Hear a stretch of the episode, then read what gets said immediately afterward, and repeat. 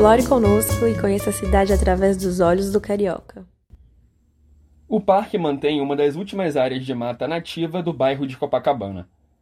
É possível observar as ruínas do início do século XX, os caminhos das mulas utilizadas para transporte de alimentos e água no Brasil colônia, a ruína da casa mais antiga de Copacabana e, em seu entorno imediato, pode-se visualizar o aqueduto do século XVIII na Vila Militar da Babilônia, onde Tiradentes serviu. Personal to Travel Soluções inteligentes para o turismo 4.0